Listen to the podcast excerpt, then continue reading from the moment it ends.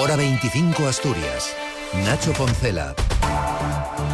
Última vuelta informativa Asturias en este martes en el que el temporal nos deja de lado y la nieve caída ha permitido al menos reabrir las estaciones invernales de Valgrande, Pajares y Fuentes de invierno, aunque de momento solo en la zona baja. El director de Fuentes, Armando Valdés, confía en que las próximas horas estabilicen las condiciones para poder esquiar. Lo único bueno es que a partir de hoy ya parece que el viento amaina temperaturas muy bajas y algo de precipitación. O sea que contentos porque por fin nos acompaña la nieve. Consecuencias de ese temporal Mónica, mientras tanto siguen cerrados por nieve, Tarnas, Miedo y El Conio y hay ocho puertos de la red secundaria con aviso por cadenas. Pajares está limpio, la autopista de Huerna también. Eso sí, recomendación de no superar los 100 kilómetros por hora. Además, hoy, la alcaldesa de Gijón, Carmen Morillón, ha estado en la SER. Ha vuelto a dar explicaciones sobre las razones por, los que, por las que la ciudad no será sede del Mundial 2030. Era entregar las llaves a la FIFA y las, las claves de las cuentas del ayuntamiento. Y luego, si son 30, 30, 40, 50.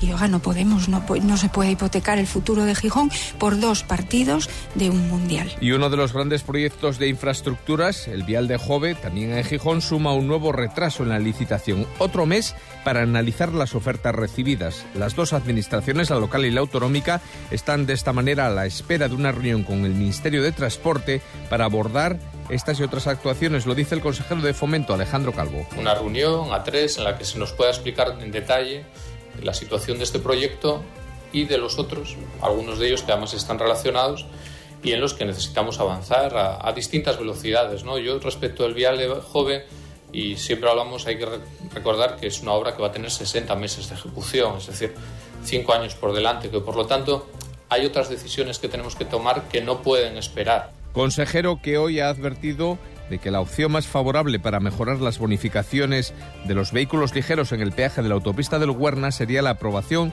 de unos nuevos presupuestos generales del Estado. Necesitamos presupuestos generales del Estado porque sin presupuestos generales del Estado no vamos a poder incrementar las bonificaciones de manera global.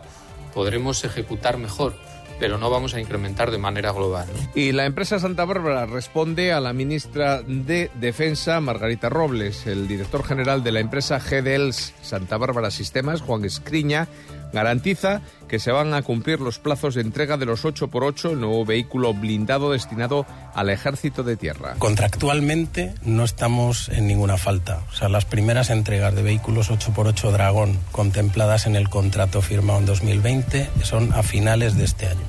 92 unidades. Lo cual no se puede hablar de retrasos cuando todavía no se ha llegado al hito. Declaraciones tras el convenio firmado de colaboración entre la empresa y la Cámara de Comercio de Oviedo. Y Asturias es la comunidad en la que menos hay lista de espera para conseguir una consulta en atención primaria. Esperar de media según la Federación de Asociaciones para la Defensa de la Sanidad Pública. Su informe anual sobre la atención primaria recoge que el Principado además fue la comunidad donde más aumentaron las consultas médicas presenciales tras la pandemia, un 50%. Escuchamos a su portavoz, Marciano Sánchez. La media de las comunidades autónomas está en el 86,7, el 56,3 y 9,12 días. O sea que Asturias tiene en este aspecto una situación claramente mejor. Y frente al envejecimiento, la modernidad, el gobierno de Asturias ha presentado hoy en Barcelona, en el Mobile World Congress, grandes empresas tecnológicas que han recibido la posibilidad de ofrecer las antiguas explotaciones mineras para crear centros de computación ecológicos y sostenibles. Lo ha presentado el consejero de Ciencia, Borja Sánchez.